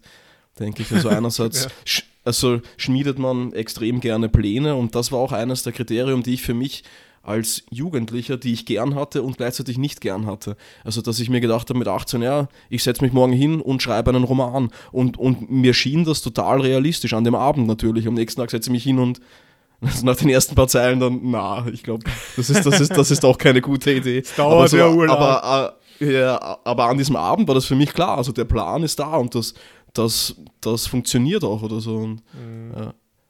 Ja, stimmt. Eine interessante Feststellung, so wenn quasi alle die Freiheit haben, irgendwas zu machen, dann nehmen sie sich quasi gegenseitig auch ein bisschen die Plätze weg und das ist so, so ein, so ein Hopser, ein Hopscher Krieg, jeder gegen ja, jeden, weil, weil, alle, weil alle die gleichen Interessen haben, nämlich sie, sich selbst zu verwirklichen oder so. Aber nur in, in, in Potentialität, also sie machen es ja gar nicht, mhm. aber, aber, aber dadurch, dass die Potentialität der Lebensentwürfe aller Menschen überall hinreichen kann, also mhm. ich meine, jetzt der Theorie nach, dass es in der Realität ja. nicht so ist, eh ja, klar, aber ja sind, sind, sind dann die Positionen doppelt und dreifach belebt. Also was man dann auch ähm, weil du von der WG gesprochen hast und von dem Freund von uns, der sich dann in, in die freiwillige Arbeit und so weiter gestürzt hat, dass auch da waren wir schon mal, glaube ich, also dass wir alle gleichzeitig Positionen besetzt haben, die sich überschnitten haben zum Teil und dann einfach versucht haben, noch Dinge zu finden, wo noch niemand drauf sitzt mhm. oder so und was, was dann gar nicht so einfach war, weil wir alle potenziell überall drauf ja. gesessen sind und sitzen haben können, eben weil die diese, diese Offenheit der Planbarkeit der der Zukunft jederzeit bestand. Also mhm. wenn ich sage, ja, ich möchte jetzt der sein, der sich mit Literatur beschäftigt, dann musste ich eigentlich in ständiger Angst leben, dass nicht irgendwer anderer sagt, ja, ja. ich schreibe jetzt auch und machte damit die Position innerhalb der Gruppe streitig mhm. oder sowas. Und, ja, deswegen äh, bin ich ja auch äh, katholischer Priester geworden, weil das etwas ja, ja. war, wo ich mir dachte, das wird niemand anders. Und werden. ich Polizist, ja, genau. genau. Das sind die zwei schlimmsten Dinge. Das wird kein Freund von mir wird das jemals machen, weil das so schlimm ist. Naja, Polizist also, also, da gehen die Leute hin, ähm, die Macht ausüben wollen, Kiewerer oder Pfoff. Also, oder Lehrer. Oder Lehrer. Ja. Und das sind wir beide geworden genau. in gewisser Weise. Eben. Okay. Also voll. Da, können, da können wir uns nicht So raus, viel dazu. Da können wir uns nicht rausnehmen aus dem Machtanspruch. Mhm. Ja. Ja. Na, aber das ist eine, auf jeden Fall ein wichtiger, äh, äh, äh, ein wichtiger Hinweis gewesen von dir, dass das mit diesen Potenzialitäten und Möglichkeiten, die man so in der Zukunft hat, dass das natürlich sehr zeitbedingt ist und dass wir halt ja in einer Zeit leben, in der, in der das überhaupt möglich ist, in der man überhaupt äh, in so eine Situation kommen kann, wo man irgendwie frei wählen kann, ist natürlich auch in der in unserer Zeit jetzt nicht so. Also wie du gesagt hast, das mhm. sind halt theoretische Möglichkeiten es ist ja, es gibt ja immer noch die materielle Seite im Leben. Und, ja. Aber ja, ähm, aber auf jeden Fall auf der, sagen wir mal, auf der ideellen Ebene gibt es halt schon, vermute ich mal, diesen Verbindlichkeitsverlust an absoluten Werten und Traditionen, an die man als Jugendlicher anzuknüpfen hat, zumindest in unserem urbanen Leben da in Wien kenne ich jetzt we mhm. wenige, die sagen, ja, mein Vater ist, weiß ich nicht, Arzt und der hat gesagt, ich muss das jetzt auch machen und ich war's und also ich habe schon mit zwölf gewusst, dass ich auch Arzt sein will und dann, und dann weiß ich nicht. Also, ich meine, vielleicht kenn, es, es wird sicher solche Menschen genug geben, aber ich kenne sie auch nicht. Und ich glaube, mhm. dass insgesamt doch eher so das Bewusstsein ist, dass man durchaus, dass alles relativ ist und man jetzt nicht an solche Verbindlichkeiten gebunden ist oder so. Und deswegen. Mhm. Äh, also, was natürlich die Schattenseite hat, dass man sich entwerfen muss und ja. dadurch dann halt auch noch, haben wir auch schon drüber geredet, andere Probleme auftreten, was dann wahrscheinlich sowas, so mit Selbstoptimierung oder so zusammengefasst werden kann. Also so, dass wenn es nichts gibt, was mich irgendwo hin zwingt, dann muss ich mir selbst irgendwelche Ideale setzen und das artete dann schneller mal aus, auch in so einen, ja, in, in Selbstzwang. Mhm. Und, ja, und, und diese, diese, diese Wege, diese Grenzen oder diese Einschränkungen setzt man ja, ja dann auch irgendwie willkürlich, oder? Also was ich mir denke, dass das einfach so eine Entscheidung war, die ich irgendwann mal getroffen habe, aufgrund irgendwelcher Gruppenzugehörigkeiten oder gerade Launen oder sowas, oder mhm. dass ich eine, eine gute Deutschlehrerin hatte, dass ich Thomas Mann gelesen habe, dass ich darüber gestolpert bin und mir jetzt denke, ja, ich will eigentlich schreiben und, und dahingehend treffe ich dann Entscheidungen, die mein, mein, mein weiteres Leben ein, betreffen, die Möglichkeit da zu schaffen und also ich weiß nicht, mich aber gleichzeitig auch einengen auf dem Weg, aber durch diese Einengung mir gleichzeitig überhaupt die Möglichkeit zur Freiheit und zur mhm. Entfaltung schaffen. Also es ist irgendwie, ich weiß nicht, traurig, aber andererseits, also es bleibt eh nichts anderes übrig, als die eigene Herrin zu wählen oder den eigenen Herrn zu wählen. Also, ja, ja. Hm. ja, das ist halt wirklich, auch wenn man so zurückdenkt, also vor dem Jugendalter, also oder war es ja auch eigentlich oft so, was, gerade was die eigene Bildungskarriere betrifft, waren ja so wegweisende Entscheidungen. Und das war dann auch so, äh, soll ich in ein Gymnasium gehen mhm. oder in ein, was weiß ich, in eine Hauptschule oder ein Sportgymnasium war da auch irgendwie oder auch, Aber entschieden ja. hat man dann trotzdem nach den Freunden, oder? Also ich zumindest. Ja, ja. Ich, ich, war, ich war auf einem Realgymnasium, obwohl das für mich halt die, also rückblickend und jetzt aus, aus, aus einer hinzugelogenen Perspektive oder so, vielleicht nicht die richtige Entscheidung war. Ja, ja. ich habe es genau, gemacht, weil dort meine Haberer hingegangen sind. Ja, bei mir war es auch so, also unsere HTL, in unserer HTL bin ich deswegen gegangen, weil also das war eine, eine extrem kurzfristige Entscheidung. Ich habe mir eigentlich gedacht, ja, ich bleibe einfach im Gymnasium, mache die Matura. Und dann hat sich ergeben, dass mein bester Freund damals gesagt hat, ja, er geht dort in die HTL. Und dann habe ich gesagt, ah, was ist das? Ja, das hat irgendwas mit Computer zu tun. Und ich habe in der Zeit meinen ersten PC gehabt und habe halt gern Computer gespielt. Und habe mir gedacht, ah, da kann man dann Computerspiele machen. Hm. Und dann so, ja, und, aber ich, ich glaube, ich habe das meine Eltern, ich meine, meine Eltern waren halt insofern, äh, weiß nicht, sehr dankbar, weil ich von mir aus quasi gesagt habe, ja, ich würde gern diese HTL machen und die HTL hatte den urguten Ruf damals gehabt und so mhm. und sie haben gesagt, ja, okay, wenn's du, wenn du von dir aus sagst, du willst das machen, ja, warum nicht? Also ähm, mein Vater hat damals schon gesagt, er sieht mich nicht in der, im technischen Bereich, was sich auch bewahrheitet hat, aber ich wollte es halt trotzdem machen. Hm. Naja. Ja, ähm, gut. Willst du mal weitermachen, yeah. oder? Absolut. Äh, meine letzte Frage ist es eigentlich auch schon. Äh, die trägt den Titel Ein jugendlicher Podcast. Und zwar, wir haben uns ja als, Ju als Jugendliche kennengelernt, du hast das eh schon gesagt irgendwie. Und äh, jetzt würde ich dich gerne zu einem Gedankenexperiment einladen. Also stell dir vor, wir hätten damals den Podcast gemacht, den wir jetzt machen, oder halt einen Podcast, also als wir 18 waren oder, oder 17 oder Ah, als, jetzt, jetzt kommt, uns, jetzt kommt wieder so eine Frage, jetzt kommt wieder so eine Frage, wo du mich was fragst, wo ich ad hoc irgendwie was Urdolles sagen muss, oder? Ah. Na, gar nicht. Also ich, ich, ich, ich habe mir nur, ja, vielleicht auch ein bisschen. also, ähm, aber dieses Mal habe ich zumindest selbst Vorschläge. Also, also wir, stehen dann, wir stehen dann nicht vor dem Nichts. Also, genau. Also was, was ich mir denke, also, also, stell dir uns vor, beim, beim Schnitzeldani, also wie wir halt so waren, über das geredet, was, was, was wir halt damals geredet haben. Also, ähm, also wie hätte unser Podcast geheißen? Welche Themen hätten wir besprochen? Also was wäre so ähm, die, Leitthema, äh, die Leitthemen gewesen? Wie wäre die Form und Struktur gewesen? Ja, Genau. Also, was denkst du, was für eine Form von Podcast hätten wir damals gemacht also, mit 18? Ich glaube, der Titel wäre, und das wäre auch gleichzeitig, äh, wüsste man das Thema oder die Hauptthemen, Schlägereien und Frauen. Schlägereien und Frauen, ne? Also, mein Themenvorschlag war drei Doppler. Also, also nicht drei Antworten, sondern, sondern, sondern also, ja. also sowas wie drei Doppler zu zweit oder so. Ja. Drei Doppler zu zweit, ja. Ja, Voll. Also.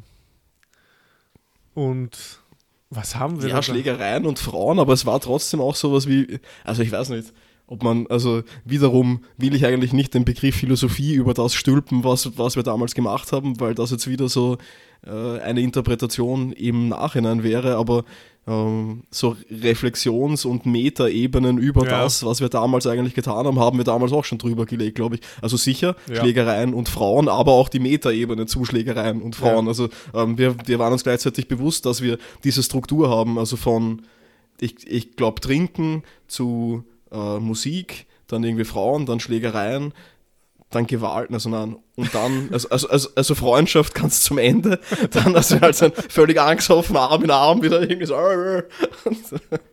Ja, und dann nochmal Frauen oder so, glaube ich. Also irgendwie, es, es, hat, hat, sich vieles wiederholt irgendwie mit dem, äh, also ja, zyklisches ich mein, Vorgehens, ja. äh, so wie man auch Fremdsprachen unterrichtet im Eigentlichen, also zy ja, zyklisches Aufgreifen derselben Themen. Du beschreibst halt jetzt quasi unser, unsere Themen, wenn wir uns getroffen haben, wenn wir einen Podcast machen würden, würde sich das ja stark daran orientieren, aber wir würden wahrscheinlich auch andere, andere Themen auch noch besprechen. Ähm, ich könnte mir vorstellen, weil du gesagt hast, dass wir damals auch so über so philosophiert haben quasi. Aber weiß nicht, ob, ob man das Philosophieren nennen kann. Ähm, vielleicht eben sowas wie über Gott und die Welt sprechen. Weiß ich nicht. Mhm. Ob das dann wieder, ja. Und dann, vielleicht wäre es sowas, so Schlägereien, Frauen und über, und über Gott. Und Gott. Und Gott. und Gott und die Welt. Okay. Ja, weiß ich nicht. Hm. Aber so in die, ja, wir haben, wir haben schon, wir waren schon immer sehr geistreich. Natürlich. Mhm, eh, also dumm auf jeden Fall nicht. Eh. Naja, und dann vielleicht noch eine Frage. Worüber hättest du gerne eine Folge oder wenn du jetzt die Wahl hättest, eine Folge zu machen mit mir als 18-Jährigem? Worüber würdest du mit mir reden dann?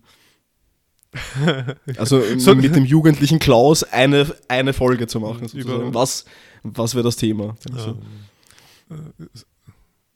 Gruppenzugehörigkeit. Okay. und, und, und Identität. Identität. Und vielleicht. Hat sich nichts geändert in den letzten äh, 18, 17 Jahren oder sowas. Ja, vielleicht über, über deine These damals, dass das beste Gesellschaftssystem oder Welt, Weltsystem, wie auch immer, wäre, einen, einen guten Diktator zu haben. Ja, der gerechte Roboterkönig war das bitte. Also. Ja, ah ja, genau. Der, der gerechte also Roboterkönig. Ein, ein Diktator ja, aber kein Mensch, sondern ein, ja. ein Computer, ein Roboter. Eine, Techno, eine technokratische ja, total. Hm. Alleinherrschaft eine technokratische Expertenregierung. Also, mhm, ja. Obwohl das eh dasselbe ist eigentlich. Aber, aber du hast noch gefragt, auch, was so die Struktur und die Form von diesem mhm, Podcast ja, wäre. Genau. Das ist immer, das wäre ganz, ja, ich weiß es ehrlich gesagt auch nicht. Ich glaube, ich kann mir gut vorstellen, es wäre so, dass wir uns getroffen hätten und dann haben wir, hätten, weiß nicht, haben irgendwelche Themen uns ausgemacht davor und dann müssten wir alle drei Minuten ein Stammball trinken oder so. so irgendwie sowas, wo wir quasi den, dieses, den Rausch und das Betrunkensein irgendwie reinbringen, performativ. Mhm. Ja, das hätte ich eigentlich auch so für eine Podcast-Episode geplant. vielleicht, vielleicht kommt das ja noch. Ja, ja die können und wir weniger ein Stammball als ein Almi Weiß auf Ex, oder? Also mhm. das war ja, ähm, also ich weiß nicht, die Droge unserer Wahl damals. Das stimmt. Ja, wir könnten ja so einen Podcast mal probieren und den, den nennen wir dann Jugend Teil 2. Hm. Oder drei Doppler zu zweit. Also ich aber das packe ich jetzt, glaube ich, rein körperlich irgendwie nicht mehr so richtig. Nein. Naja. Nein. Ja, das ist auch der ärgste Selbstoffenbarungspodcast heute. Gut, dass ich deinen Nachnamen am Anfang erwähnt habe. Sehr gut. Den ich raussynthesisern werde. Ja. Na klar. Ähm, gut, dann kommen wir jetzt auch noch zu meiner letzten vermutlich. Ähm, ich weiß nicht, das ist ähm, auch äh, eine persönliche Sache eher, aber auch eine, ein eine schräge These vielleicht. Aber ich sage, ich hatte nie eine Pubertät. Ähm, also, ich, also zumindest so, lass mich präzisieren, zumindest so, mhm. dass so eine Pubertät, wo man so komisch destruktiv gegenüber seinen Eltern ist. Also so, so eine Anti-Einstellung gegenüber den Eltern. Also ich, wenn sie fragen, ja, was wollen wir am Wochenende machen oder was willst du essen heute Abend? So, na, ist mir egal, ne, lass mich in Ruhe, so dieses jugendliche mhm. Arschloch sein. ich kann auch nicht so wissen, wo du denkst, so, Alter, echt? Kannst du nicht freundlicher sein zu den Eltern? Ähm, also ich weiß auch nicht so, das, also das habe ich nie gehabt irgendwie. Ähm, und ich hätte auch gar nicht gewusst, gegen was ich so richtig rebellieren hätte sollen. Also ich weiß auch nicht, ich, ich, ich war ja auch schon jetzt tausendmal besprochen. Ich war ja schon in so einer eher rebellischen Richtung unterwegs, also so in diesem ganzen Punk-Bereich, habe mich selber aber nie als Punk bezeichnet. Also ich habe nie so dieses gehabt, so, ah, ich bin der Orge Revolutionär oder Punk. Ich, ich, ich habe das einfach lustig gefunden dort, irgendwie, mhm. so abzuhängen mit den Leuten. Und zum Beispiel, also wie ich 15 war, da hat es geheißen, dass ich um 1 Uhr zu Hause sein muss. Ähm, ab 16 habe ich dann unbegrenzt draußen bleiben können. Und das war, meine Eltern haben sich da einfach extrem strikt orientiert nach den rechtlichen Regelungen. Das war damals, mhm. ich weiß jetzt nicht, wie es heutzutage ist, aber damals war es so, dass ab 16 war es okay. Ähm, hat man die ganze Nacht draußen sein können. Mit 15 hat man um 1 zu Hause müssen und mit 14 was irgendwie hat man bis 12 oder so oder irgendwie sowas, ich weiß mhm. nicht. Äh, und meine Eltern haben sich da einfach strikt dran gehalten und die haben mir erklärt, hey, wir wollen da keine Probleme haben mit dem Gesetz mhm. oder so, deswegen bist bitte um die Uhrzeit zu Hause und ich war halt zu Hause. Und für mich war das irgendwie nicht so ich weiß nicht, das war für mich kein Grund, Hass zu sein oder zu rebellieren gegen meine Eltern, sondern so, ja, eh, ich meine, ist eh klar, dass sie keinen Bock haben, einen Ärger mit der Polizei oder mit dem Staat zu haben. Und wenn es dann halt doch so war, dass ich gesagt habe, äh, ich schlafe bei einem Freund, und, und er hat quasi gesagt, er schlaft bei mir. Mhm. Und dann waren wir halt, äh, ja, liebe Grüße, meine Eltern hören ja auch den Podcast. Ähm, und, und, und, dann waren wir halt, also er hat weder bei mir noch ich bei ihm geschlafen, sondern wir waren halt dann sich in der Arena bis mhm. 8 Uhr früh. Dann war es halt auch so, dass sie eigentlich nicht draufkommen sind. Und dadurch hat es auch keinen Stress gegeben zwischen uns. Ich weiß auch nicht. Naja, aber ist das jetzt, also ich weiß nicht. Nein, aber es gab nie einen Grund zu rebellieren. Oder, oder irgendwie, also wir haben auch nie, uns nie wirklich gestritten. Ja, ja. Also ich, ich, ich glaube, ich weiß, was du meinst, dass diese Unfreundlichkeit oder dieses, was ich beobachten kann bei, ähm, teils bei meinen Nichten jetzt oder bei einer Nichte im Speziellen, dieses, dieses Bumpige. Ja, oder? genau. Also dieses, ja, ja, ja, genau. So dieses, dieses Zurückmaulen einfach mhm. oder so. Also ich, ich weiß nicht, ich glaube, das hatte ich auch nicht, aber ich, ich war ähm, weniger harmoniebedürftig. Also das würde ich schon sagen, dass, dass, dass, dass meine fast schon hm, Sucht, würde ich sagen, nach Harmonie, die ich als Kind hatte, dann in der Pubertät ein wenig nachgelassen hat. Also ich würde mich immer noch als harmoniebedürftigen Menschen beschreiben, aber gleichzeitig hm, ähm, bin ich, äh, habe ich da angefangen, in Konfrontationen zu gehen, wenn, wenn, ich, wenn ich mir gedacht habe, dass es Sinn hat sinnhaft ist. Und ja. natürlich war meine Einschätzung der Sinnhaftigkeit von Konfrontationen dadurch geprägt, also durch mangelnde Erfahrung geprägt. Und durch Hormone.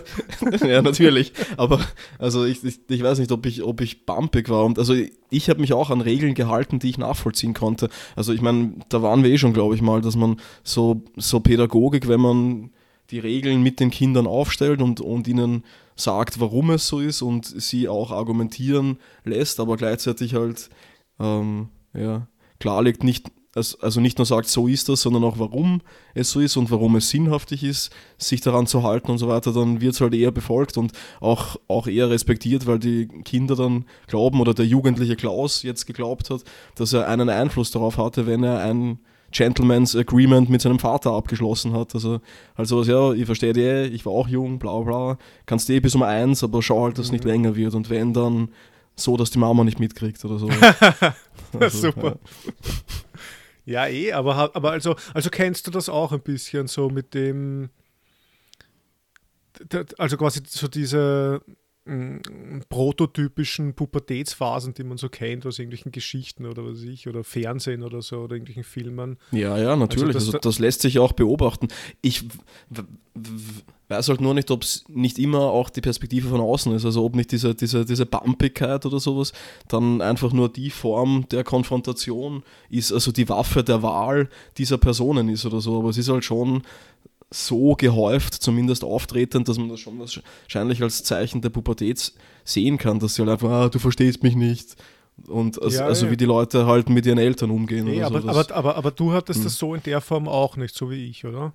Nein, also das würde ich nicht sagen. Also bumpig war ich auf jeden Fall. Also ich weiß nicht, das ist halt jetzt immer so. die Frage, ob ich mich selbst richtig einschätze oder so. Da, da, da müsste ich meine Eltern fragen. Aber es war halt, hm, also wenn ich in die Konfrontation gegangen bin, dann gleich mit Haut und Haaren. Also dann war es einfach so ein, ein, ein argumentativer Kampf um meine Existenz oder, oder sowas okay. und nicht einfach nur dieses Zurückmaulen, nur damit ich mich dann halt besser fühle oder sowas. Also das, zumindest denke ich nicht, mhm. dass es das gewesen ist. Ja, hm. ja verstehe. Ja, ich weiß auch nicht. Also ich habe irgendwie, Also zumindest, wenn man quasi die Pubertät als, eine, als ein Maulen und Aufbegehren gegen die Eltern fasst, habe ich das in der Form, glaube ich, nicht gehabt. Ich habe auch mal mit meinen Eltern drüber gesprochen und auch aus deren Wahrnehmung war das eigentlich so. Es ist halt mhm. einfach nur viel halt passiert in der Zeit aus, also in anderen Kontexten, was ich in der Schule, bumpig sein gegenüber Lehrer. ähm, Gerechtfertigterweise in den meisten Fällen. Ja, oder auch so irgendeinen Blödsinn machen, ins Freibad in der Nacht einbrechen oder so ein Scheiß, so über den Zaun drüber. Oder ich weiß auch nicht, man hat halt schon viel, ich habe schon viel Blödsinn gemacht, nur war das nie mhm. so. Also es war schon ein Ausdruck der Rebellion und, vom, und, und quasi so vom Extreme ausprobieren und irgendwie mal so einfach irgendwelche Verbote random übertreten, einfach nur weil man es kann, einfach nur weil es Verbote sind. Ähm, mhm. Aber das hat sich auf das Verhältnis von meinen Eltern und von mir nie so richtig niedergeschlagen. Das waren mehr, ja, weil ich es wahrscheinlich auch immer ganz gut weiß nicht, fremdkalten. Hast du argumentiert? Oder? Nein, also. nein ich habe den ganzen Blödsinn einfach äh, fremdkalten. Also es, es, ich habe mich nicht so deppert angestellt, dass ich mich da erwischen lasse und dass meine Eltern das mhm. mitbekommen mhm. haben einfach. Und deswegen hat es okay. dann nie so wirklich Ärger gegeben im Endeffekt. Hm. Weiß ich nicht, aber ja. Na gut, aber abschließend vielleicht, Klaus, willst du die Jugend zurück? Na. also, was ich gerne hätte, glaube ich, sind, sind diese Firsts. Also wieder dieses erste Mal erleben, aber natürlich nur der positiven Dinge. Ja. Ähm, das, ja. Aber was ich nicht will, ist diese komplette Ausgesetztheit, also die man als Jugendlicher hat, glaube ich. Also der Schule, den Erwachsenen, also diese, diese Machtlosigkeit teilweise mhm. Systemen gegenüber, die man in fast kafkaesker Weise einfach nicht durchschaut, also die, die irgendwie keinen, keinen Sinn ergeben und denen man trotzdem komplett unterworfen ist. Also ja, ja. ich will nie wieder Rechnungswesenunterricht. Vielleicht ja. ist, ist, ist, ist damit auch einiges gesagt. Ja. Also hm. mhm.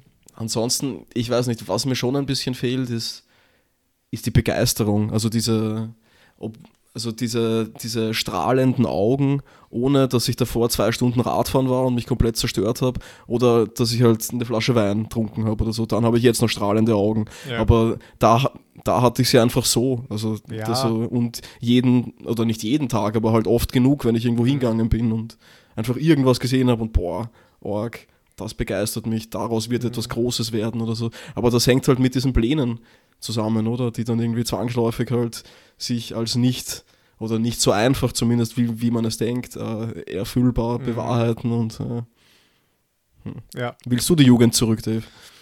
Ähm, also ich bin da komplett auf deiner Linie, denke ich. Also ich, ich, ich glaube, dass unser Alter, in, das wir, in dem wir jetzt sind, eigentlich wirklich so wahrscheinlich das beste Alter ist. Aber ich weiß nicht, ob man das Ob man das nicht immer sagt.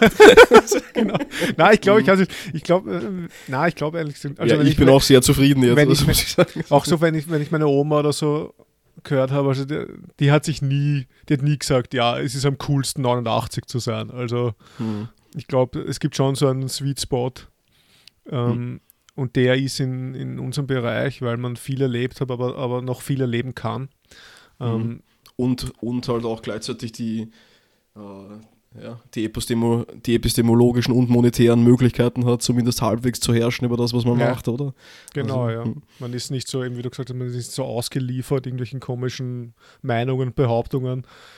Ähm, ja, aber natürlich punktuell wäre es schön, wie du sagst, diese Begeisterung, diese jugendlichen Augen noch einmal zu haben bei den in irgendwelchen ersten Malen. Also, aber ich glaube ehrlich gesagt, dass es es geht, also Lust funktioniert nicht ohne Unlust und deswegen, man kann sich nicht das eine wünschen ohne, ohne, ohne dem anderen und wünschen schon, aber ja, oder ja, man hm. kann es nicht realisieren schon, ja. und von dem her, ich würde eher nicht zurück wollen, als dass ich dann die Schattenseiten in Kauf nehme quasi, weil das war hm. einfach, mhm. das ist einfach auch zu viel Weltschmerz und Struggle gewesen über Dinge, die es einfach überhaupt nicht wert waren. das ist mhm. Ja. Voll. Voll. Aber sehr schön, wieder mit dir über so ein wichtiges Thema gesprochen zu haben. Danke, Klaus. Ja, ebenso. Sehr gut. Danke, Dave.